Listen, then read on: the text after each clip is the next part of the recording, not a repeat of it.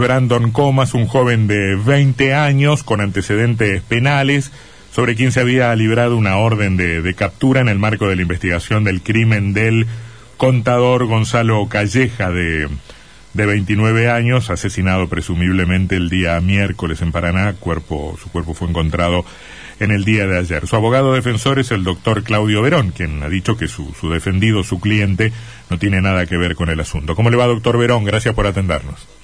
¿Qué tal? Buenas tardes, ¿cómo le va? Muy bien, muy bien. ¿Me, me, me cuenta la historia del episodio? ¿Cómo, cómo, cómo se entera usted de, de la situación de, de, de, de Comas?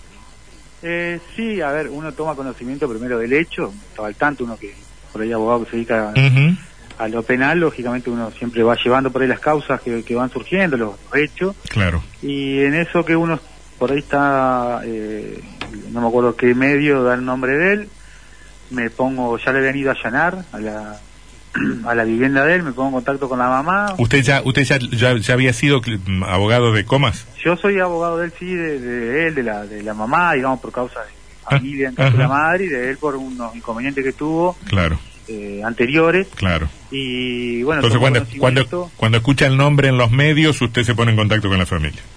Sí, hablo con la mamá, sobre todo porque yo veo que me había llamado la mamá, yo estaba, realmente estaba justo en otras cosas, no lo había visto y me pongo en contacto con la mamá. Ella me había llamado en el momento del allanamiento. claro. Eh, no me pude comunicar porque se ve que le habían sacado los celulares ya. Mm, Y cerca de las 11 de la noche, 11 y media, se comunica Brandon, de la, de la sociedad Ciudad de Concepción del Uruguay.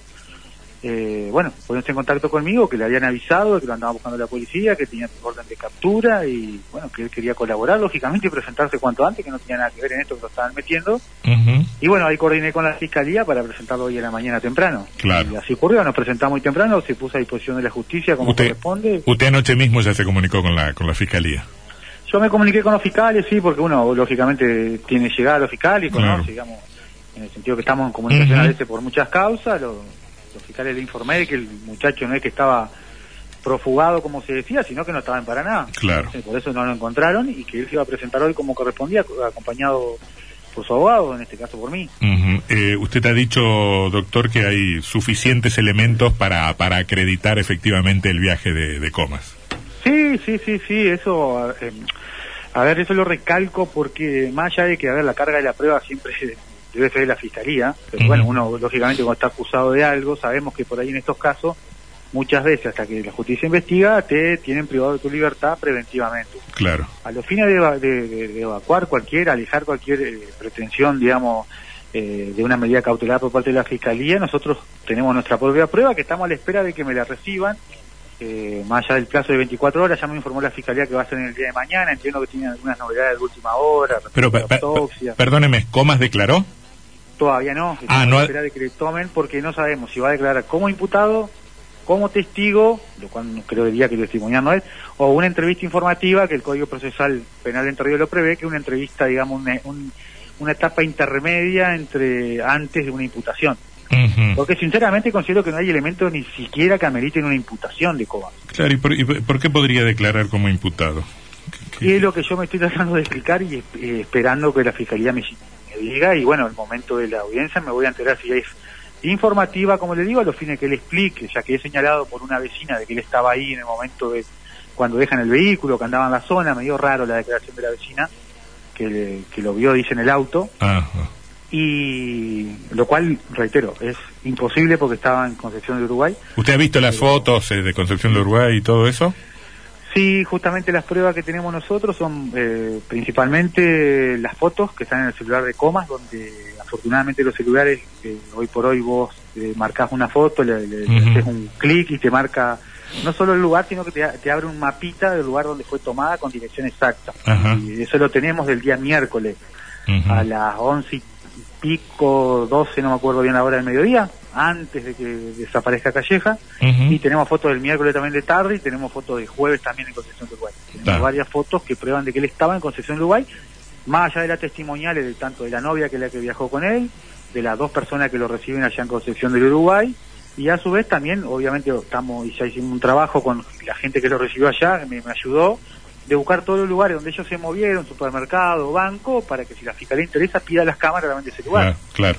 Creo que con todo lo que acompañamos no va a haber ninguna duda, pero si lo quiere también puede pedirse esas cámaras de seguridad. Pero perdóneme, ¿hoy- ¿ese presente queda detenido hoy? Queda detenido porque, bueno, el código procesal de acá de Entre Ríos lo habilita que la fiscalía, lógicamente, cuando hay una persona sospechada, lo detenga por 24 horas, prorrogable por otras 24, es decir, un plazo máximo de 48, y ya en ese en esas horas tiene que definir si lo pide una preventiva o lo deja en libertad, y bueno, la causa seguramente a lo mejor continúa, pero creo que en este caso Mm. de ninguna manera se puede privar de la libertad.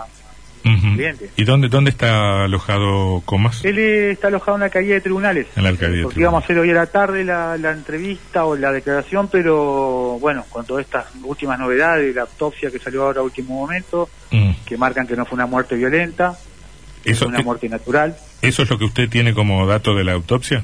No lo tengo oficial, salió en los medios. Entiendo que los medios por ahí tienen más información que uno. Mm. eh, y ya están los medios y que salió que es muerte natural.